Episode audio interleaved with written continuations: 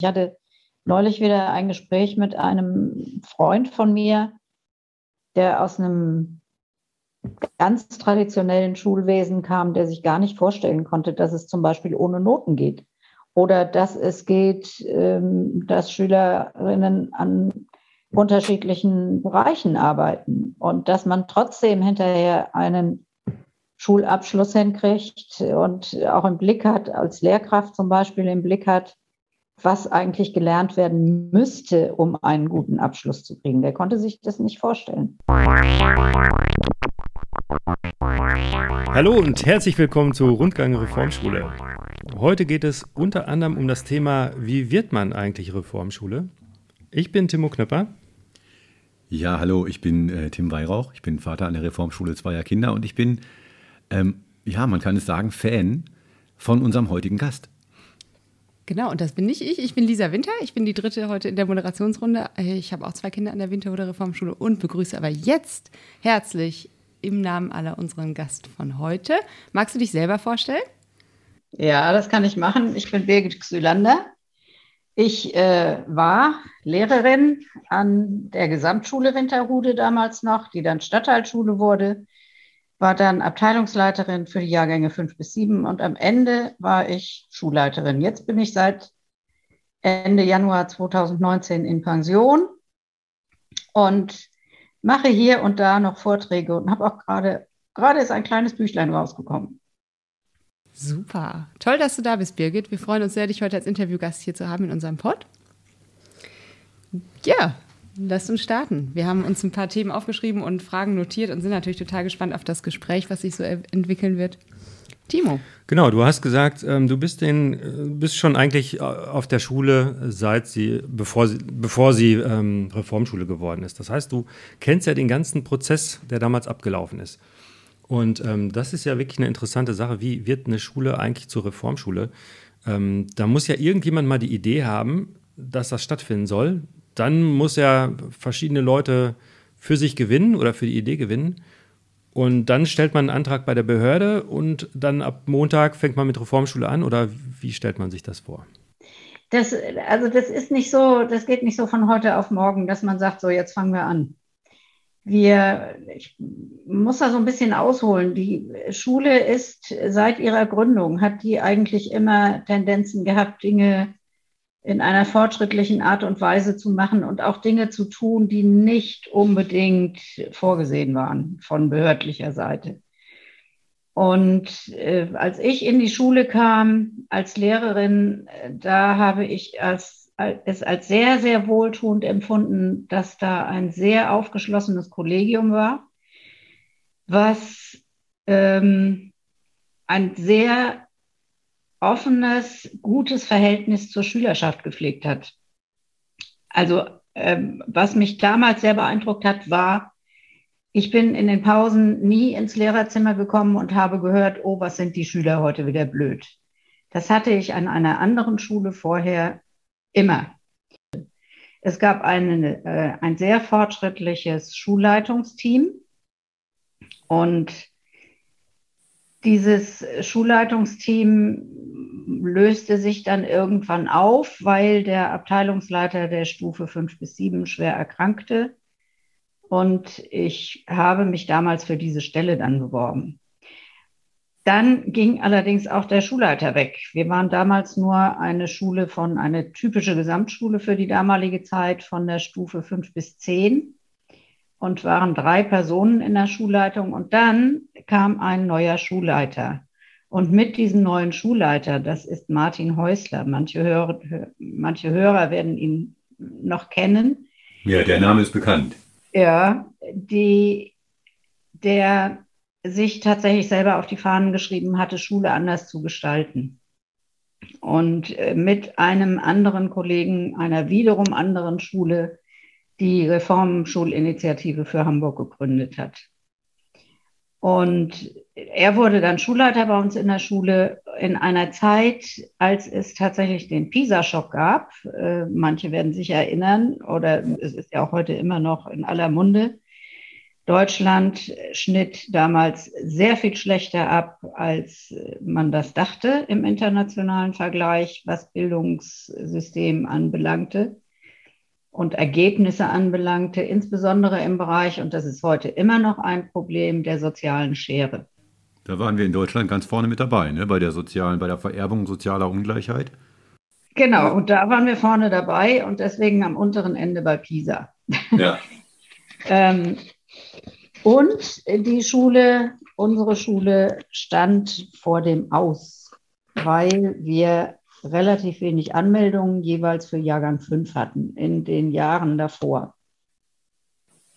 Ja, und dann war irgendwann die Zeit reif, dass wir gesagt haben, so, jetzt sollten wir aber mal loslegen und etwas verändern. Wir müssen konkret werden jetzt und haben dann als Schulleitung tatsächlich gesagt, wir möchten die Schule verändern.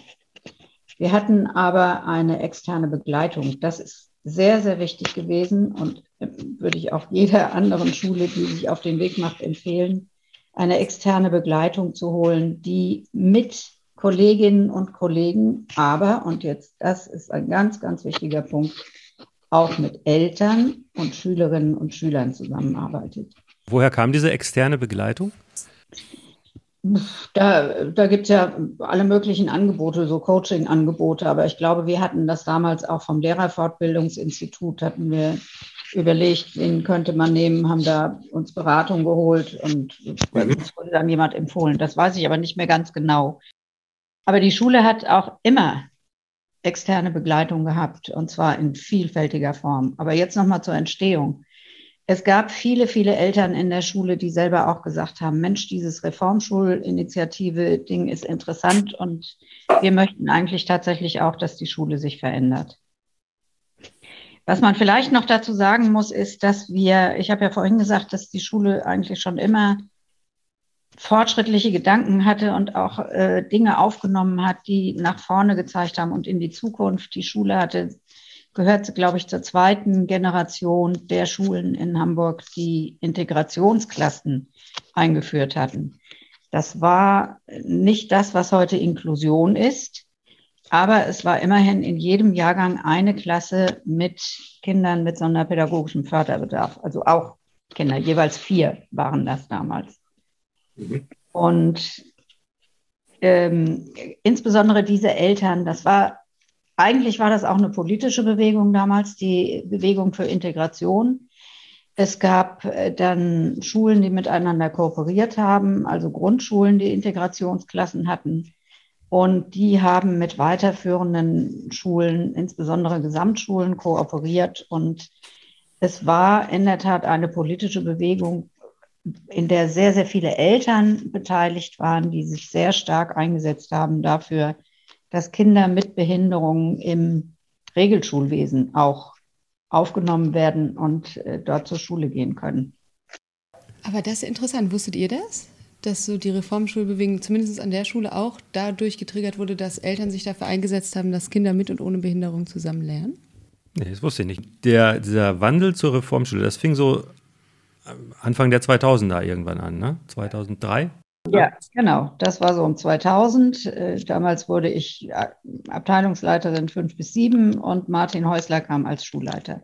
Mhm. Er hatte aber vorher schon zusammen mit Holger Butt, auch der ist vielen noch zumindest mhm. vom Namen her bekannt, beide leben leider nicht mehr. Ähm, die Reformschulinitiative für Hamburg gegründet und hatte eine Schule gesucht, an der das verwirklicht werden konnte. Also er kannte sich, er kannte, hatte schon Kontakt zu reformpädagogischen Ideen. Ja, und zwar sehr, sehr intensiv. Er hatte sich sehr stark im Ausland umgeguckt. Wie arbeiten Schulen in anderen Ländern? Und das zog sich dann auch weiter durch. Wir haben alle insgesamt dann ganz, ganz viele Besuche in verschiedenen Ländern und auch in verschiedenen reformpädagogisch orientierten Schulen in Deutschland gemacht und uns ganz viel abgeguckt von dem, was andere gemacht haben, aber damit unser eigenes Programm entwickelt. Und diese Reformschulinitiative, Initiative Reformschule für Hamburg, die haben ein Konzept entwickelt, ein sehr ausgefeiltes Konzept, was in alle schulischen Bereiche geht, was dann die Grundlage dafür war, dass wir unser Konzept für unsere Schule entwickelt haben. Finde ich total interessant. Hm.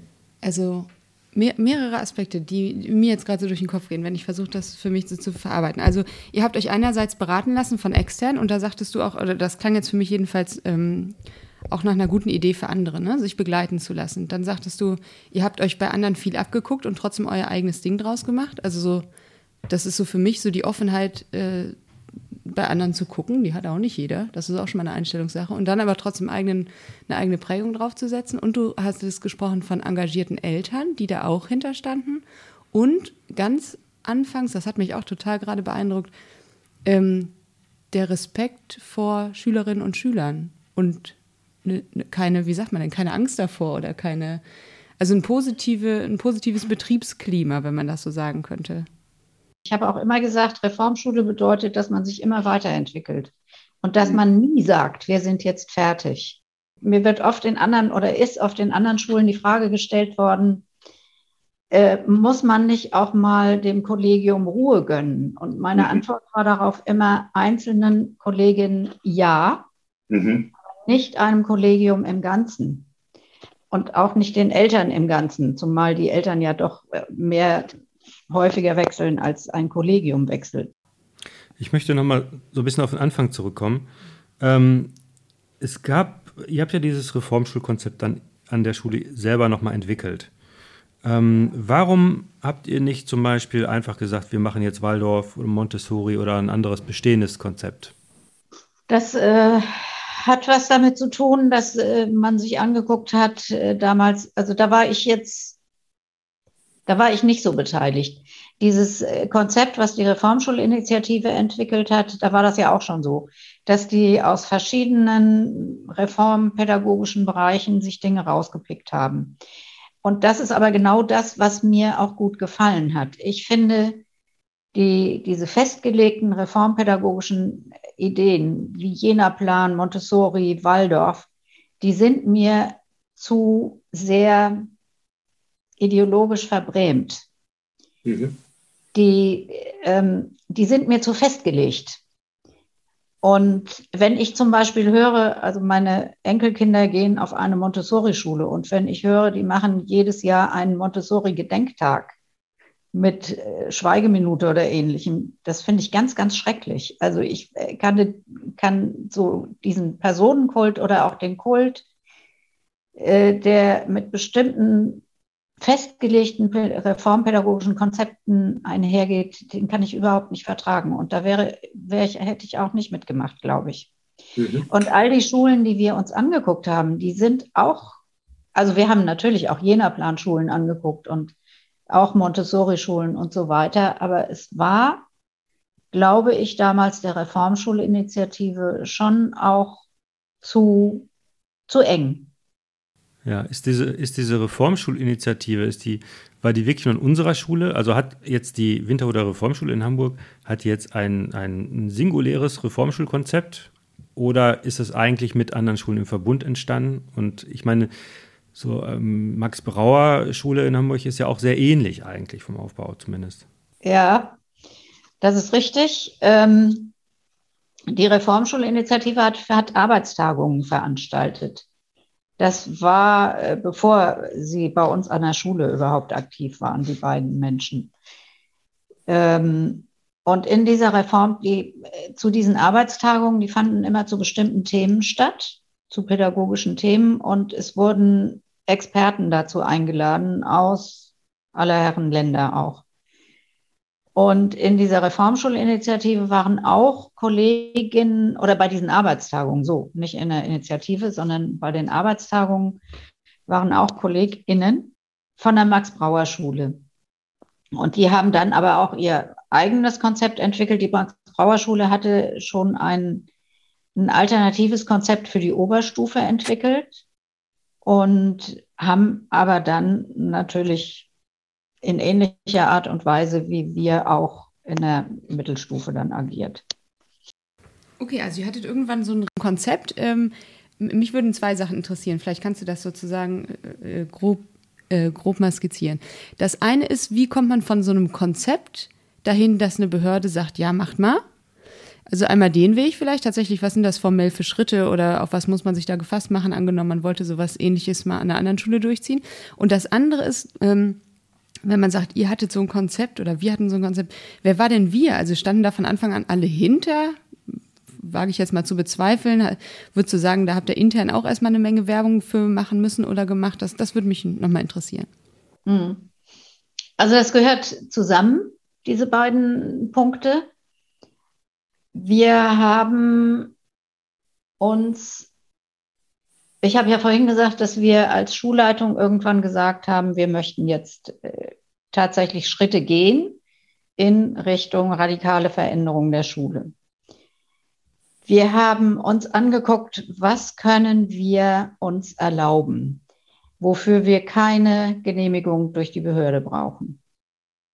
Und das war zum Beispiel keine äußere Fachleistungsdifferenzierung bis Anfang sieben, bis Anfang Jahrgang sieben. Das war ein Punkt, der uns geholfen hat. Und das ist auch etwas, was ähm, ich eigentlich jeder Schule an die Hand geben würde, die sich auf den Weg macht.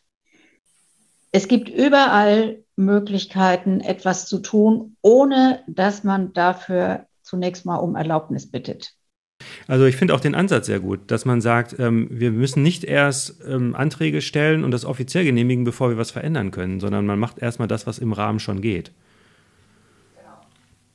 Und der Ansatz ist dann ja auch, um dann gegenüber der Behörde sagen zu können, das und das funktioniert bei uns, wir würden das gerne fest etabliert haben oder wie ist dann der Prozess, wie es dann weitergeht? Genau, genau das ist es. Aber es ist unerlässlich, die Schüler und die Eltern ins Boot zu holen. Das ist einfach ein ganz, ganz wichtiger Bereich. Wenn die Eltern nicht mitspielen bei solchen großen Veränderungen, die wir damals angegangen sind, dann wird es tatsächlich schwierig. Die, du sagst gerade, die Eltern und die Schüler, die muss man unbedingt mitnehmen. Ähm, wie ist das passiert? Gab es da Schulkonferenzen? Gab es da ähm, Einladungen, Vorträge? Wie, wie, wurde das mit den, wie wurde mit den Eltern kommuniziert und mit den Schülern? Also, es gab irgendwann, ähm, also mit den, es war schon immer so, dass der Elternrat bei uns eine wichtige Rolle gespielt hat, auch äh, bevor Martin Häusler da war. Die waren immer sehr, sehr intensiv beteiligt. Es gab zum Beispiel eine Arbeitsgruppe über mehrere Jahre die, die Ganztagsschule einführen wollte. Da waren Eltern ganz intensiv beteiligt. Da war ich als Abteilungsleiterin mit drin und auch damals sind wir durch Schulen getingelt und haben uns Konzepte angeguckt und haben Veranstaltungen gemacht, um es, es Eltern und KollegInnen nahezubringen und auch SchülerInnen. Also es gab Veranstaltungen für die Eltern und bei denen Eltern selbst äh, die Veranstaltung auch begleitet haben. Es gab eine Konzeptgruppe, in der Eltern vertreten waren, in der auch SchülerInnen vertreten waren und KollegInnen, die gerne an dem Thema arbeiten wollten.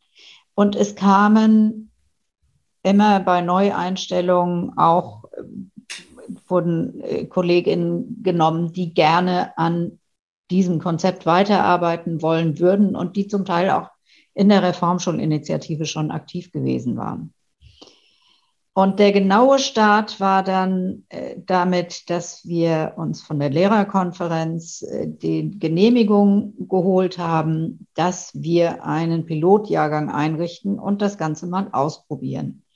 Und dann wurde eine Arbeitsgruppe gegründet. Das waren tatsächlich aber nur Lehrkräfte die für das darauffolgende fünfte Schuljahr ein Konzept, ein, ein dann gut ausgearbeitetes Konzept entwickelt haben. Und da war zum Beispiel die Projektarbeit schon der ganz, ganz feste Bestandteil. Lernbüro hieß es damals noch, das, was heute Kuba heißt. Und äh, was aber anders stattfand, das umfasste nur Deutsch, Mathe und Englisch und es fand im selben Raum statt und wir haben aus guten Gründen das hinterher dann geändert und haben gesagt, wir machen jetzt Fachräume. Was noch nicht drin war damals, war die Jahrgangsmischung. Wir haben auch im ersten Jahr noch Noten gegeben. Das heißt, die ganze, ganze Geschichte wurde nicht von einem Tag auf den anderen jetzt eingeführt, sondern wirklich nacheinander.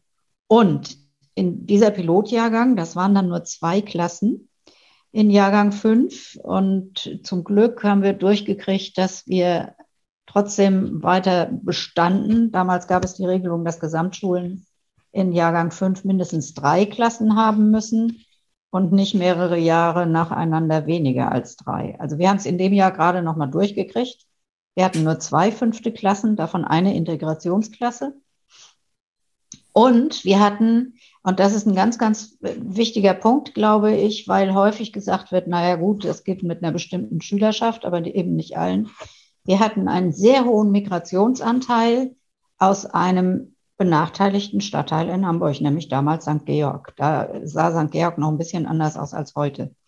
Da hat ja die Gentrifizierung auch mächtig zugeschlagen.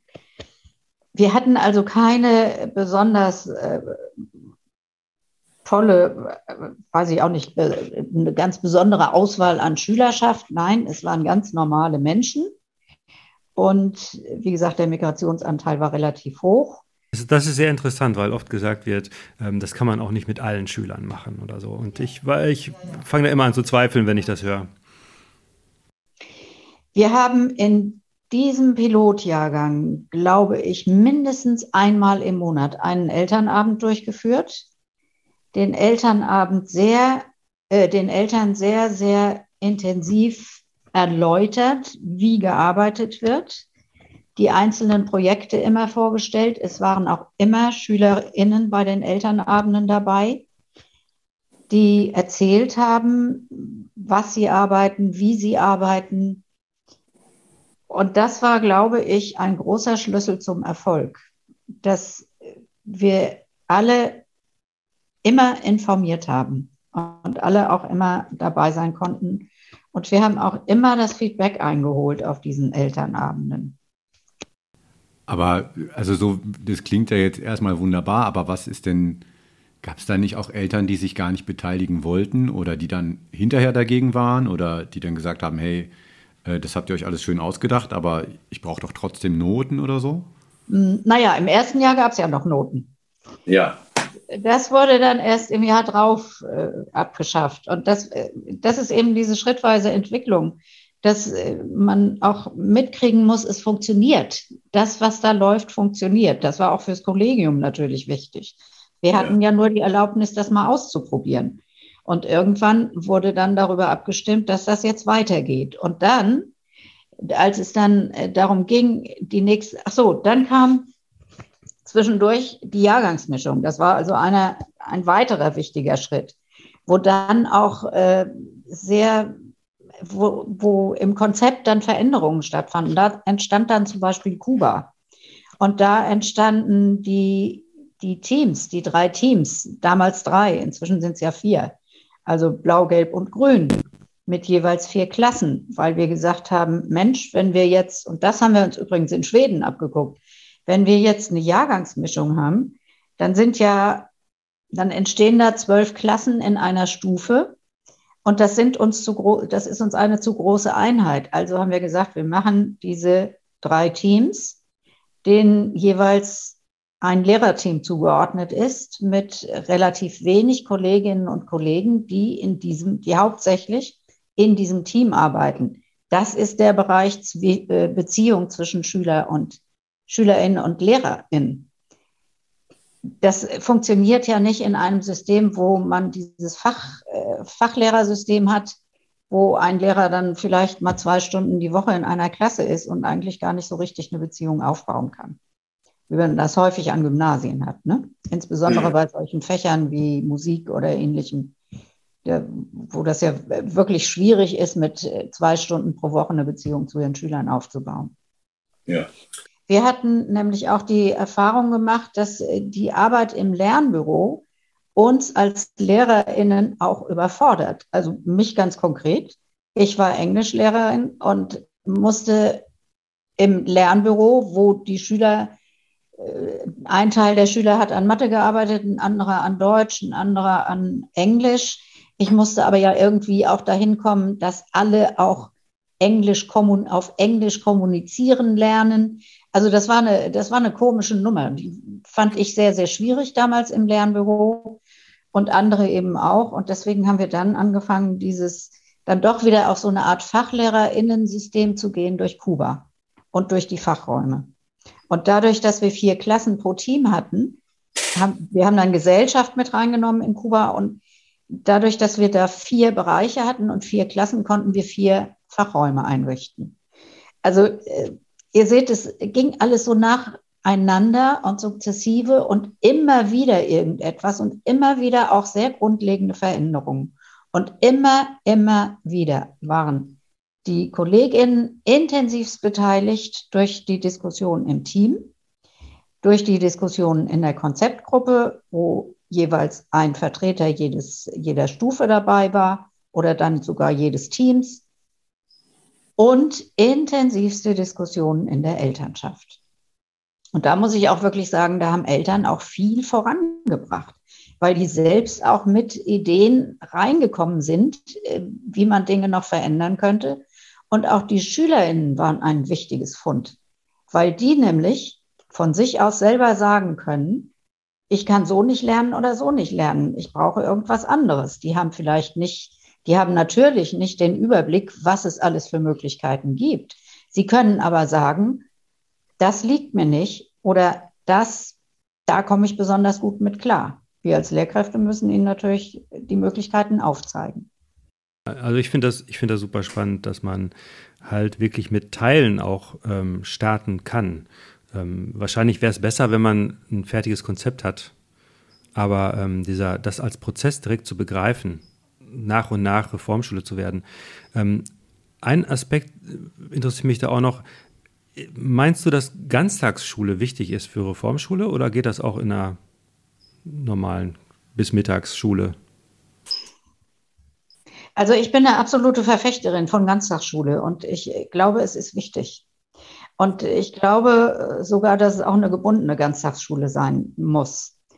Und den Beweis liefert, glaube ich, die Primarstufe der Winter- oder Reformschule, wo es wirklich integriert läuft. Da ist nicht am Vormittag der harte Unterricht, der harte in Anführungsstrichen, und am Nachmittag sind Freizeitangebote, die von einem externen Träger gemacht werden, sondern es ist in den Alltag integriert. Da gibt es einen integrierten Hort, der Ateliers im, am Vormittag auch anbietet, und äh, diese Ateliers sind ja in, in der Winter- oder Reformschule sind die, die ja das Element, was die Ganztagsschule in anderen Schulen ausmachen würde. Da heißt es vielleicht Neigungskurse oder AGs oder was auch immer. Die sind in der Primarstufe integriert. Ich weiß nicht, wie das jetzt in fünf bis sieben und acht bis zehn ist. Da war der Ansatz dass auch, dass sie über den Tag integriert sind und nicht am Nachmittag sind was dort gelernt wird, das ist das Ziel, auch in den anderen Bereichen anerkannt werden soll. Also es wird da nicht bewertet, aber was die Kinder dort lernen, das können sie, damit können sie möglicherweise einen Kuba-Baustein ersetzen. Wenn ich zum Beispiel eine, ein Atelier mache über Gedichte oder ähnliches und da ist ein Kuba-Baustein und ich äh, sage dann der Deutschlehrkraft, ich habe aber so viele Gedichte jetzt schon gemacht im Atelier, kann ich den nicht vielleicht weglassen? Dann sagt die Lehrkraft vielleicht, ja, mal gucken, aber ich möchte noch mal wissen, was du kannst und so, zeig mir das doch noch mal und dann lässt man den Kuba-Baustein weg. Das ist natürlich ein sehr viel effizienteres Lernen, als wenn man sagt, ich mache am Vormittag sind Balladen dran und am Nachmittag habe ich dann auch nochmal einen Neigungskurs Balladen. Aber das, was ich in dem Neigungskurs lerne, das kann nicht das ersetzen, was am Vormittag ist. Weil das mhm. ja das wirkliche Lernen in Anführungsstrichen ist. Also Ganztag findest du sehr wichtig. Wie ist es mit der Präsenzpflicht? Also gerade jetzt bei Corona ähm, wurde ja öfter ausgesetzt und dann kam so der Gedanke auf, Schüler, zumindest äh, ab der fünften oder ab der achten Klasse dann, könnten ja eigentlich regelmäßig zwei, drei Tage die Woche auch zu Hause bleiben, wenn sie dort besser lernen können. Die Frage habe ich mir noch nicht gestellt. Okay. Ich würde die auch nicht so pauschal beantworten. Also, also auch ich bin ja Lernerin gewesen, immer. in dieser Schule. Und ich muss auch gestehen, dass mir manche Dinge am Anfang, äh, konnte ich mir die auch nicht so richtig vorstellen. Das äh, war, und da ist jetzt wirklich der entscheidende Faktor auch die immer währende Diskussion und Abwägung und äh, insbesondere in den Teams. Ich kann mir das vorstellen, dass das für manche Schüler durchaus sinnvoll ist. Aber Schule hat ja auch eine soziale Funktion und Aufgabe. Mhm. Und ich glaube schon, dass es wichtig ist, in einer Schule auch Vereinzelung entgegenzuwirken. Aber ja. das würde ich tatsächlich, da würde ich mir jedes einzelne Kind dann auch angucken. Und das ist ja auch eine Maxime dieses reformpädagogischen Ansatzes. Es, ich bin manchmal gefragt worden oder von, von neuen LehrerInnen kam manchmal, darf ich denn auch Frontalunterricht machen? Ja, selbstverständlich darf man das. Und darf ich denn einem Schüler, einer Schülerin auch sagen, du schreibst jetzt in zwei Wochen den Test? Auch das darf ich. Also ich finde es sehr wichtig, dass man nicht von vornherein Dinge ausschließt oder als für immer gegeben jetzt ansieht. Das hatten wir vorhin schon mal. Das, äh, ich finde, eine Schule muss sich immer weiterentwickeln, ob sie nur Reformschule, reformpädagogisch arbeitet oder auch anders. Ich finde, das gehört mit dazu, dass man sich anpasst an das, was notwendig ist, was jedes einzelne Kind braucht aber auch was die Gesellschaft braucht. Also ähm, ich finde zum Beispiel Demokratieerziehung zurzeit außerordentlich wichtig. Das heißt nicht, dass ich ein Schulfach Demokratie einführen würde. Genauso würde ich kein Schulfach Glück einführen. Solche Tendenzen gibt es ja manchmal. Und deswegen würde ich nicht pauschal sagen, die Schüler können ruhig auch zweimal die Woche von zu Hause alleine arbeiten. Ich glaube, das muss besprochen werden. Und zwar mit jedem einzelnen Schüler und jeder einzelnen Schülerin. Ja. Birgit, da stecken ja total viele Ansätze drin, jetzt weiter zu fragen. Ähm, ich finde ganz zentral, was du sagst, ähm, dass du selbst auch Lernende bist an dieser Schule oder warst an dieser Schule. Ähm, was hat dich am meisten überrascht? Wo dachtest du, huch, das hätte ich überhaupt nicht gedacht, dass das geht? Vielleicht die Herausforderungen oder bestimmte Arten von Herausforderungen. Ja. Also da, äh, da gehört schon sehr viel Mut dazu, solche, solche Dinge zu tun wie die Herausforderungen. Da ja. ist sehr viel Mut notwendig und da ist eine starke Schulleitung notwendig, die äh, ins Kollegium hinein ermutigt und nach außen dem Kollegium den Rücken frei hält und sagt, wir machen das jetzt aber und ich nehme das auf meine Kappe. Und was ist denn, sag mal, äh, zentrale Zutat einer solchen Schulleitung? Also was ist da der wichtigste Aspekt, ähm, die Leute in die Richtung zu bestärken? Weil man soll sie ja weiter als Lernende bestärken und ihnen nicht ein fertiges Rezept geben. Ja. Gab es da eine, eine Methode oder einen Impuls oder eine Frage, die du den Leuten gestellt hast, um die, um die mitzunehmen, um zu sagen, hey, guck mal, das ist, dafür kann man doch super brennen? Meinst du jetzt, ähm, wenn es um neue Gedanken ging im, im, bestehenden Kollegium oder wenn es um Einstellung von neuen KollegInnen ging? Ah, das ist ein wichtiger Unterschied, oder? Ja, das ist schon ein Unterschied. Weil, also wenn ich neue Kolleginnen eingestellt habe, dann konnte ich ja die Frage stellen. Ja. Wie, wie stehen Sie denn zu Veränderungen und oder was haben Sie bisher haben Sie bisher irgendwie in einem Bereich gearbeitet, wo es um Innovation ging? Da konnte ich diese Frage stellen im eigenen Kollegium. Da sind die Menschen ja schon da. Und mhm. Ich hatte schon den Eindruck, dass du eine Person bist, die das Feuer irgendwie äh, am Brennen hält. Ja, dieses Feuer der Reformpädagogik. Und da. Das ist schon so, aber das habe ich mir tatsächlich auch abgeguckt von diesen beiden Herren, die, die dann leider nicht mehr da waren. Also das, ja. das habe das hab ich zum Beispiel gelernt, dass man mutig sein kann, dass man einfach mal Sachen ausprobieren kann. Es gibt mehrere Punkte, die ich außerordentlich wichtig finde für eine Schule. Und das ist jetzt egal, ob sie reformpädagogisch äh, orientiert ist oder nicht. Also ich, für mich ist der ganz große Wurf die Jahrgangsmischung, die auch so eine seltsame Peer-Group-Bildung ähm, verhindern kann. die den Schülerinnen und Schülern das Lernen erleichtert.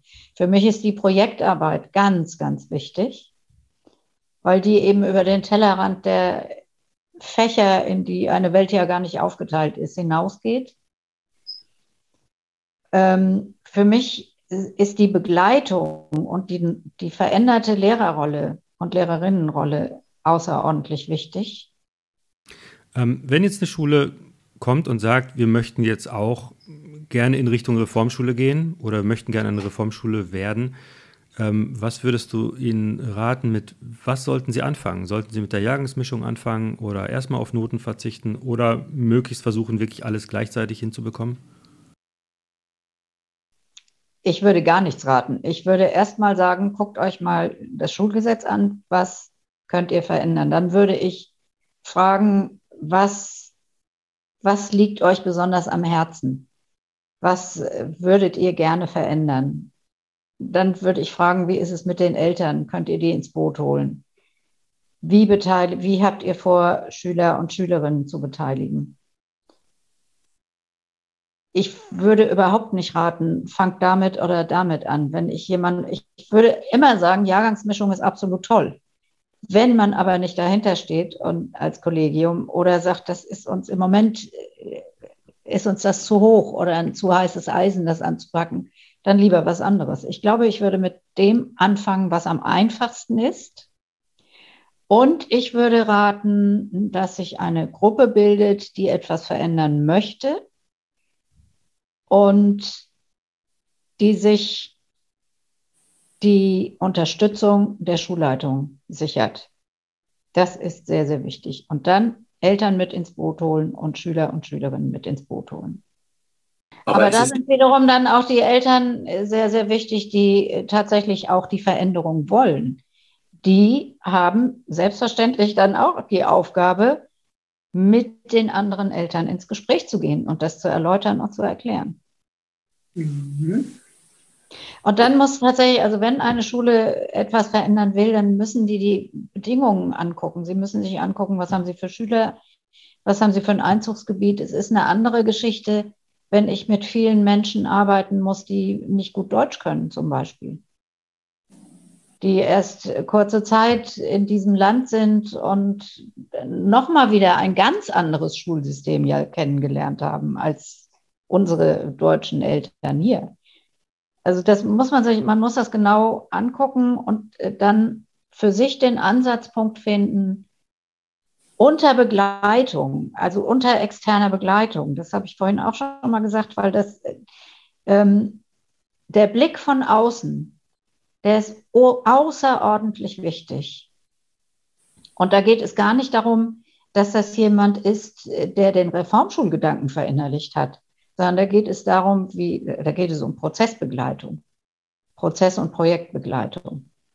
Und wir hatten auch bei uns in der Anfangsphase eine enorme Polarisierung zum Teil. Und äh, ich kann mich erinnern, dass dem ehemaligen Schulleiter von unserer Coach mal gesagt wurde, Sie sind der Schulleiter für alle. Also auch immer dann die Leute versuchen wieder ins Boot zu holen, auf die man vielleicht mal sauer ist, ist weil es die ewigen Zweifler sind.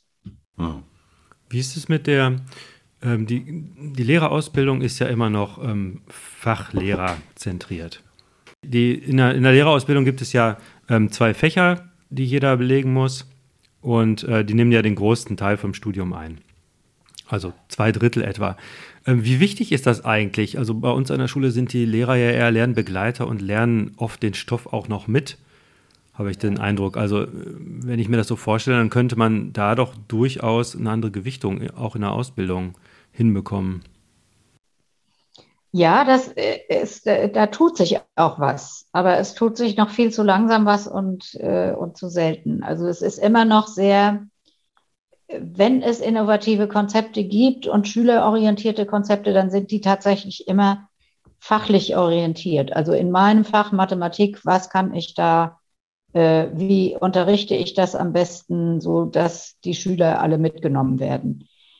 Es ist sehr fachlich orientiert. Das ist in der ja. Primarstufe tatsächlich etwas anders und schon sehr lange anders. Wie war jetzt noch die Frage? Ob man die Lehrerausbildung äh, umstrukturieren müsste weiter. Und da meintest du schon, ja, das, das muss man. passiert. Dabei, also gerade im Rahmen der Inklusion, also da, da, kann man nicht mehr sich nur auf Fächer konzentrieren. Und mhm. äh, da kann man nicht nur gucken, wie ist die Fachdidaktik, wie bringe ich denen Englisch bei. Da muss ich auch gucken, wie gehe ich auf die einzelnen Fähigkeiten und Fertigkeiten ein. Das muss, das muss auf jeden Fall umstrukturiert werden. Und da gibt es übrigens eine Initiative, da gibt es eine studentische Initiative, die heißt Kreidestaub. Die arbeiten auch eng mit der Robert Bosch Stiftung zusammen und äh, die arbeiten an alternativen Konzepten. Die sind allerdings auf die Universität, auf die Universitätsausbildung konzentriert. Aber da muss es ja schon ansetzen. Und dann gab es ja den Schulversuch Alles Könner. Und das Problem bei diesem Schulversuch war meiner Ansicht nach, dass Konzept, sehr weitgehende Konzepte durch Vorgaben durch die Behörde immer mehr verwässert wurden. Und er ist jetzt, glaube ich, er ist abgeschlossen und ein bisschen im Sande verlaufen. Es sollte eigentlich natürlich in die Breite gehen, die Konzepte, die da entwickelt wurden. Aber das ist meines Wissens nicht geschehen, sondern er ist einfach beendet worden und die Schulen, die im Schulversuch waren, fahren ihre Konzepte weiter, aber großartig in die Breite gegangen ist er nicht. Ja, ist eigentlich interessant. Warum ist das mhm. nicht passiert? Da kann man ja nochmal nachhaken. Mhm. Mhm. Ja, das ist doch spannend, dass, dass ihr das quasi mit, mit der Behördenspitze, dass das aber in dem Rahmen überhaupt laufen konnte, was ihr alles gemacht habt, oder? Ja, das war eben auf, das war wegen der Beteiligung an diesen Schulversuchen. Dadurch ja. waren wir geschützt. Es hat aber auch was damit zu tun, damit sind wir fast wieder beim Anfang, dass Eltern sehr stark hinter dem Konzept stehen und dass es sehr gute Anmeldezahlen gibt. Ja, das ist die Fahne, die man hochhalten kann. Also, dass wirklich viele Menschen, die ihre Kinder in diese Schule bringen, davon wirklich äh, davon überzeugt sind, dass es, dass es eine gute Art und Weise geben muss, wie man, wie man Schule machen kann. Ne? Woher kommt denn, Jetzt, jetzt hast du eine Menge Erfahrung mit Schule und hast Bücher geschrieben und also woher kommt denn dieser Konservatismus? Woher kommt denn diese Sorge, dass es, dass es früher irgendwie doch sicherer war und dass das besser war? Was, was ist das für eine Bewegung in den Herzen der Menschen? Ja, das ist, äh, das ist für mich irgendwie auch ein großes Rätsel. Naja, also ich habe das Gefühl, ähm, die Kinder sind den Leuten halt unheimlich wichtig. Das ist das Wichtigste überhaupt. Und je wichtiger etwas ist, desto vorsichtiger wird man. Und da geht man nicht gerne Experimente ein. Also ich habe das oft gehört von Eltern auch schon, dass sie sagen, aber das wird doch bitte nicht auf dem Rücken meiner Kinder ausprobiert, weil sie Angst haben, dass da irgendwas schiefgehen könnte beim Ausprobieren. Ja, und gleichzeitig auch, äh, ich gebe dir recht, und gleichzeitig auch mein Eindruck von Tag der offenen Tür und so weiter. Aber dieses Konzept kann ich meinem Kind nicht zutrauen.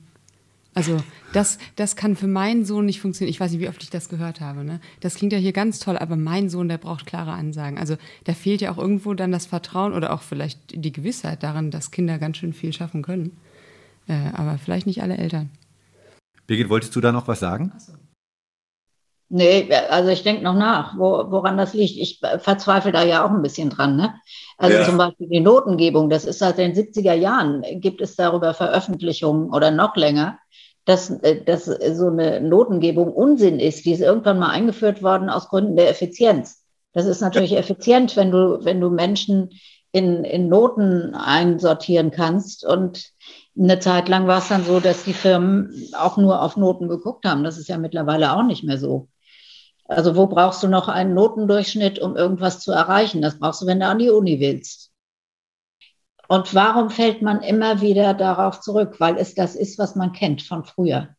Und ich habe es in der Tat auch bei uns in der Schule immer wieder erlebt, dass wenn etwas nicht funktioniert hat, ähm, zum Beispiel das selbstständige Lernen oder so, dass dann Kolleginnen gesagt haben, oh, ich will jetzt eine feste Gruppe haben. Ich will jetzt meine feste Gruppe in Kuba Mathe haben oder ich will meine feste Gruppe in Englisch haben. Und äh, weil sie dann gedacht haben, naja, das macht es vielleicht ein bisschen einfacher. Und sie sind damit auf die Nase gefallen. Also wir haben es dann äh, tatsächlich ab und zu auch zugelassen, dass das wieder stattfand. Und äh, aber durch die Erfahrung, die sie dann doch mit dem neuen System gemacht haben, sind sie dann doch auch wieder zurückgegangen zu dem, zu dem dann bei uns üblichen System. Also bei den, bei den Noten, ich glaube, eine Sache, die da vielleicht noch eine Rolle spielt, ist, die Leute oder die Erwachsenen, die in wichtige Positionen kommen, wo sie Entscheidungen treffen, das sind ja Leute, die oft gute Noten in der Schule hatten und also von dem System profitiert haben. Und ja. deswegen verteidigen sie es wahrscheinlich auch weiterhin. Oder mir hat es nicht geschadet, so dieser alte Satz kommt dann. Und dann sagen sie, wieso, Noten sind doch super. Ja. Ja, ja, klar. Das ist äh, dieses Verhaftetsein in dem System. Und wenn man zwischendurch mal was anderes, das äh, trifft natürlich auch auf Lehrer zu. Wenn man zwischendurch mal was anderes gemacht hat äh, oder selber auch nicht so gute Erfahrungen in der Schule gemacht hat, wie ich zum Beispiel, dann äh, sieht man das auch ein bisschen anders. Also ich bin äh, durch, ich bin tatsächlich nicht geradlinig zu meinem Job gekommen. Und das hat mir aber geholfen. Und äh, es hat mir geholfen, SchülerInnen zu verstehen. Ich zum Beispiel konnte, ich habe es gehasst, irgendeinen Vortrag vor der, vor der Klasse zu halten. Mündliche Noten waren bei mir, bei mir immer schlecht. Deswegen habe ich mich auch immer dafür eingesetzt, dass ein Kind in der Schule nicht unbedingt einen mündlichen Vortrag halten muss. Auch wenn wir jetzt, auch wenn Präsentationen üblich sind nach Projekten, das finde ich total klasse. Da lernt man das nämlich. Bei mir hat das äh, bis ins hohe Alter, hätte ich mal gesagt, gedauert, bis ich mich das getraut habe. Also mein, meine Staatsexamensnoten habe ich mir versaut durch mündliche Prüfungen. Und Hinterher hat es mir jetzt aber genutzt, weil, weil ich sehe, weil ich äh, äh klar sagen kann, was ich nicht möchte und weil ich auch bei SchülerInnen wirklich dann sagen konnte, ja, okay, dann machst du das jetzt noch nicht. Du wirst es irgendwann lernen, irgendwann kommst du dahin. Aber die kommen nicht dahin, einen Vortrag von einer, von einer größeren Gruppe zu halten, wenn ich einfach nur sage, du musst es jetzt aber machen und du kriegst dafür eine mündliche Note. Ja, da fehlt die Beziehung, ne? Wenn man einfach sagt, spring über das Stöckchen dann bewerte ich dich danach, dann fehlt da einfach, dass jemand an einen glaubt und mitfiebert. Ich finde, man distanziert sich durch Noten so arg von den Menschen. Ja, und auch, auch, Verständnis dafür hat, dass jemand Angst hat. Ja. Das finde ich ganz, ganz wichtig. Mhm. Ja, also Antrag auf äh, Reformschule stellen, der wurde ich habe das ja nochmal versucht, als ich dann ganz frisch Schulleiterin war. Dann haben wir das ähm, über die Elternschaft und Schulkonferenz haben wir den Antrag gestellt. Und da war die Antwort, all das, was wir machen, ist im Schulgesetz schon vorgesehen. Wir brauchen keine extra Genehmigung. Das ist natürlich schön, wenn man sowas schriftlich hat. Ja. Das liegt in der Schule vor. es bedeutet allerdings auch, also wenn man einen Antrag auf Schulversuch stellt, dann bedeutet das auch, dass man, wenn das genehmigt wird, eigentlich noch zusätzliche finanzielle Mittel bekommt und eine wissenschaftliche Begleitung bezahlt wird von der Behörde. Das äh, hatten wir am Anfang der Schulversuche bei D18, weiß ich das gar nicht. Doch hatten wir auch. Und bei Alles Könner war am Anfang auch eine wissenschaftliche Begleitung dabei. Aber wenn man dann gesagt bekommt, das ist ja alles gesetzlich möglich, was ihr macht, kriegt man leider keine zusätzlichen Mittel. Das ist auch nochmal wichtig, wenn man, wenn andere einen fragen, wie finanziert ihr das denn eigentlich alles? Das ist eine Frage der Schwerpunktsetzung. Zum Beispiel, wie finanziert ihr Planungsgespräche? Das äh, ist eine Frage der Schwerpunktsetzung innerhalb der Schule wo dann gesagt wird, wir geben in einen bestimmten Bereich vielleicht weniger Stunden rein und dafür finanzieren wir diese Planungsgespräche. wenn sich jemand auf den Weg machen möchte, ähm, ich möchte nochmal auf das Buch von Silvia Iris Beutel und dir hinweisen. Das heißt gerechte Leistungsbeurteilung und das ist ja eine Fundgrube für reformpädagogische Überlegungen. Ähm, welche Elemente wie zusammenhängen, es geht um Noten, Schülerinnenbeteiligung, Projektarbeit, Lernreflexion und, und, und. Und das alles für 6 Euro ist im Reklam Verlag erschienen. Kann ich nur empfehlen. Da ist auch der Abriss drin, wie die Schule sich entwickelt hat und auf den Weg gemacht hat. Danke dir ganz herzlich, Birgit. Ich danke euch, dass ich ja. da mit dabei sein durfte. Hat mich gefreut.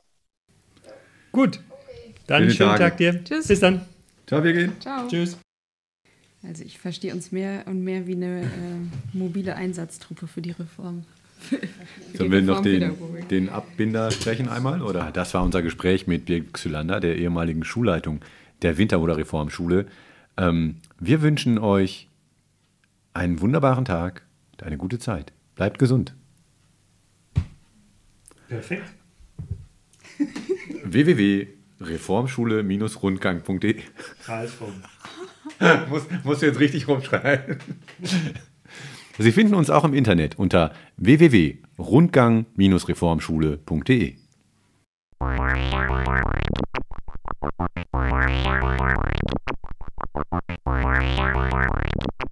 Und da habe ich übrigens auch gemerkt, wenn man Dinge abgibt, dann blühen manche Menschen auf.